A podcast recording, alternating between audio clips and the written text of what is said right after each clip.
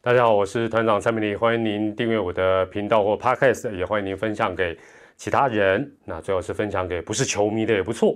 那 YouTube 记得按下小铃铛，开启小铃铛。Podcast 啊，如果是 Apple 系统、iPhone 系统，记得给团长五星推报。那我先跟大家老实讲，其实今天团长本来是要讲股的，没有要录这一集的，因为我本来想说。二十八人名单，每一年总冠军战前、季后赛前都会公布，就没有什么没有什么特别的嘛，就是会有什么人选，大概就一两个落差，不用特别谈。哎呦，但是这这这这这就是让你想象不到的事情就发生了啊！这个我们在想，所以我们就因应这样的一个状况，今天特别啊，在晚间如果来得及的话，希望在十点以前让你看到这个中华职棒二十八人名单之。吓到了吗？有没有让你吓到手吃吃啊？这二十八人名单，那总冠军战是这样，向来都是惊奇跟意外不断哦。那当然，通常都是开打之后了。我们开打前就让你 surprise，这就厉害了。那当然，这也是总冠军战迷人的地方。但今年真的光是今天公布二十八人名单呢，原本大家会想说来点惊奇就好，哎呦，没有想到惊奇 upgrade 升级到惊讶。但没有想到，惊讶再往上升一级，让你惊吓。今天我惊掉不？哦，尤其爪迷们，百万爪迷应该哦，这时候吓得发抖。那如果以惊吓指数来讲的话呢，狮队哦，我们从零到一百，零是最没有惊吓，一百是吓到破胆哦。零到一百来讲，狮队我觉得大概十二点七一了哦。那你如果悟得出十二点七一的话，哪行哪行，好不好？在留言跟大家分享一下，你就是内行的。相对的惊吓指数哦，一样从零到一百的话，它是一个 range，六十三到七十一了哦，所以比喵队的惊吓指数高很多。一样六十三到七十一，你能够参透这个数字，哪行在留言跟大家分享，乒乓着嘞。好，哎，先讲一个题外话，跟这个季后赛无关。纯粹这个不是暗示，或者说打听到什么，这真的是梦到。昨天十二呃十月二十八号晚上我睡觉，莫名其妙，平常我很少梦到跟工作有关的，昨天居然梦到一个情境，我梦到陈家驹之后会被魏球龙队选走，就是他没有列在保护名单被选走，真的是梦到，不是乡民那种要爆料的梦到，好不好？真的是梦到，但是人家说梦境。经常跟现实是相反，所以啊，反正你就姑且听之啦。就不知道为什么会梦到这个事情，我也觉得蛮好笑。好，我们来讲一下，呃，这个这两队的二十八人名单啊，让大家比较意外哦，比较惊吓的一些地方。我们先讲比较这个惊吓指数只有十二点七亿的喵队开始。最大的意外应该是王敬明呢，因为王敬明这位老将呢，今年他在一军才出赛十二场，那他的防御率也是两位数。而且我查了一下，他最后三场遭一军，是不是表现倒吃甘蔗也没有啊？他最后三场在一军都掉分呢，但是却选他。那他今年在二军是啊防御率三点三八，出赛十八场。那另哦，对不起，另外有一个我要补充一下，他不只是球季尾声的三场在一军都掉分，他今年对象队的三场出赛也都掉分。所以选他真的是一个让大家绝对很难猜到哦，还好我没猜啦，哦，否则我又换眼镜。虽然我眼镜好几副，那对照组是大家想，哎，怎么没有选施子谦？我觉得有点可惜。施子谦今年当然八胜八败，防御率是高没有错，但是他今年例行赛最后一场对中信兄弟是快七局才掉三分呢，投的不错啊，哦，至少是对战。当然了，他球季末两场都状况真的很差，所以可能有考虑到呃。没有考虑到对战，只考虑到今年的呃球季尾声的两场，他两最后两场他五局掉几分，十分啊，所以当然这个有可能是考虑近况，但是选王敬敏确实让大家跌破眼镜，反而没有选施子谦。那我觉得原因呃有可能是跟丙总的革命情感哦，相信老将啊，老将的经验值，老将的价值。另外有一点点就是，既然对施子谦可能没有信心，季末状况不好。就赌看看哦，搞不好王敬明能够杀出重围啊，扮演一个关键的角色。我觉得赌看看的味道有了。另外哦，当然呃，球迷朋友、私迷朋友谈比较多。哎呀，怎么只选两个捕手？觉得好像不够。团长觉得安啦，喵咪安啦，为什么？现在防冲撞，大家都不要忽略防冲撞这件事情。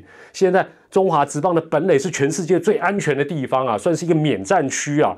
又有今年滚动式的安全气囊加持之下，本垒 safe safe 哦，不不是回垒 safe 就是安全，两个够了。另外呢，呃，林祖杰，但林祖杰我觉得合理，就是说他如果不要说伤好了，媒体报道九成啊，他讲九成。好七成都要选，为什么？大家在最后那两周天王山之战，你会发觉其实守备非常重要，所以我觉得选林祖杰合理。另外呢，选嘟嘟我也觉得合理哦，我也觉得合理。为什么？哎，他好歹不管是扮演什么角色，中继先发后援哦，他不会一上来就喷保送嘛，他控球至少还是维持很棒的一个水准，所以我觉得选嘟嘟合理。关键当然还是在。喵队的三羊头了，那这个很明显应该会有人特工了啦，一四七哦，一四七，当然这不是很很很稀奇或者很难猜的，那我觉得一四七也很正常哦。那这是在这个狮队的部分，这个惊吓指数因为只有十二点七，篇幅就比较少，我们还是讲惊吓指数高达六十三到七十一的爪爪哦，爪爪当然最意外，主要还是在野手了。第一个张志强。张志强今年一军出赛了七场，当然二军他很厉害，所以会不会是说，哎，二军很厉害，所以选张志强？哦，这个这是原因之一。那张志强又是一个左打，那整个爪爪的打线，你没去算对不对？我帮你算，十二个左打，五个右打，所以你如果说选一个二军很厉害，他是右打，团长觉得合理，但又选了一个左打，那当然哈林哥是说他多功能啊，哈，好了。OK，这是张志强的部分。第二个意外，杜佳米，他一样跟张志强一军出赛很少，十四场，那一样，他还是有一点一样的哦，共同点都有。二军好厉害，但是因为二军很厉害就选吗？第三，捕手多选了一个林明杰，那当然最主要原因是这个呃黄军生受伤，所以我觉得这个选林明杰等于是多一个备胎是 OK，但重点是一军才出赛三场哎。但是也跟前两个人又有一样，就是二军很厉害哦，所以，但是我们这是比二军总冠军战吗？哎，不对啊，比一军总冠军战，而且二军总冠军战很厉害，好像也输给我们阿龙呢，怪怪呢，吼。好，那选了这三个之后，当然当然潘志邦的部分，当然也是大家觉得说，呃，诶，为什么会选潘志邦？潘志邦其实跟前三个人又一样，一军出赛很少，十五场；二军一样很棒棒。所以这四个人共通点都是一军出赛非常非常少，然后二军很棒棒。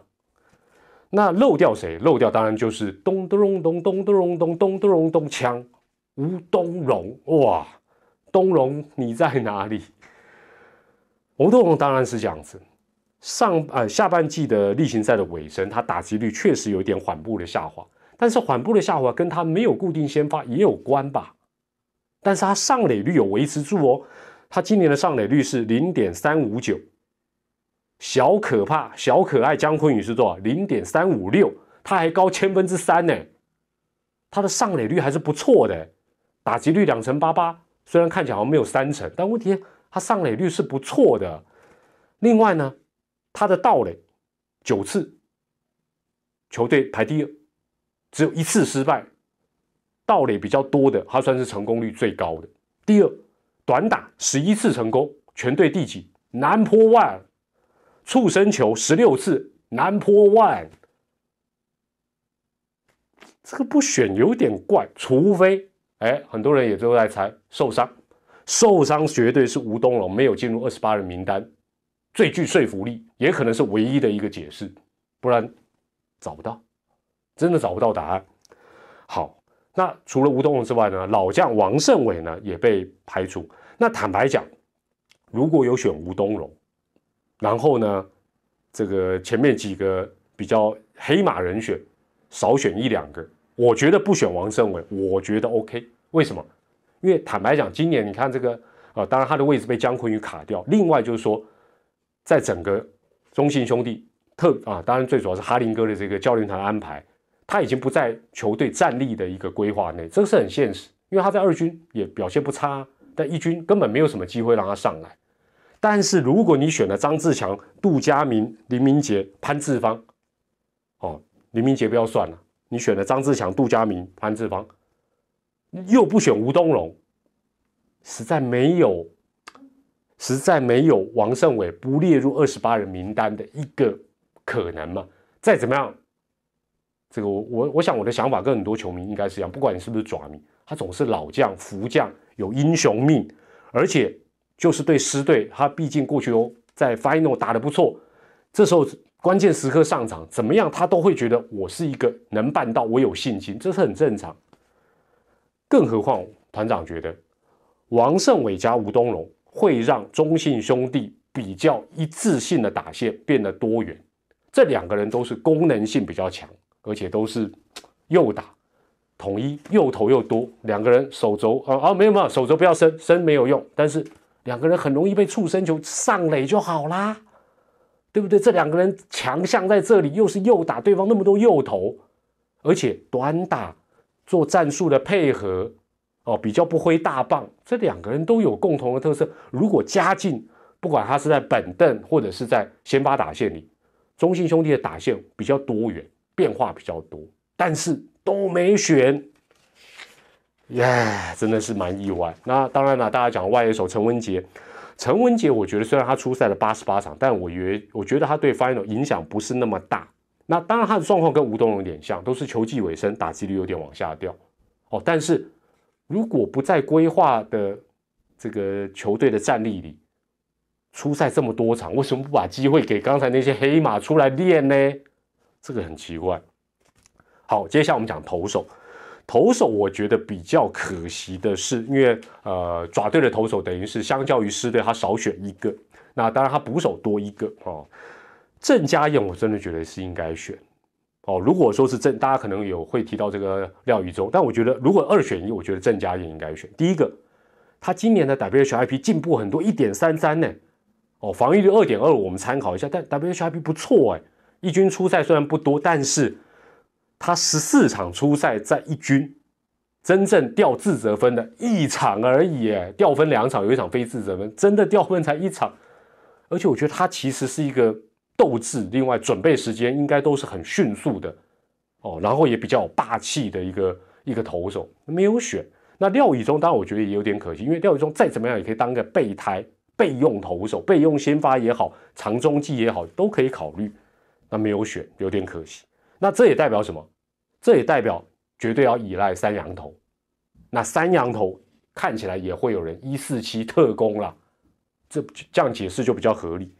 那当然，在尤其是野手增加了这么多黑马人选，然后这些人呃加进去之后，恐怕中信兄弟的打线会呈现出跟今年大家比较常看到的那种大好大坏的一个状况，稳定性。可能不会很强，因为同质性太高了。你如果说加上吴东荣也好，加上盛伟也好，我觉得他的打线哦，加上可能有老将周董、小可爱、哦王威成，然后几个重炮，打线会比较比较活泼，会比较有一些战术执行的空间，或者因应不同状况有一些不同的表现。但现在这个同质性太高了。好，那我做一个总结，不管是哪一队啦，丙总也好啦，哈林哥也好。教练有自己的想法，让大家猜不到这二十八人名单，我觉得 OK 哦。那让大家意外哦，或者是意外指数破表都 OK，因为我觉得教练有想法，总教练有自己的想法是好的哦。如果大家都猜得到，那没什么意思，因为一切成败论英雄。第二，选手的状况，教练团球队最了解，所以我们讲尊重也好，或者说啊这种都太客套，就是说我们也只能相信。选手的状况，教练最了解。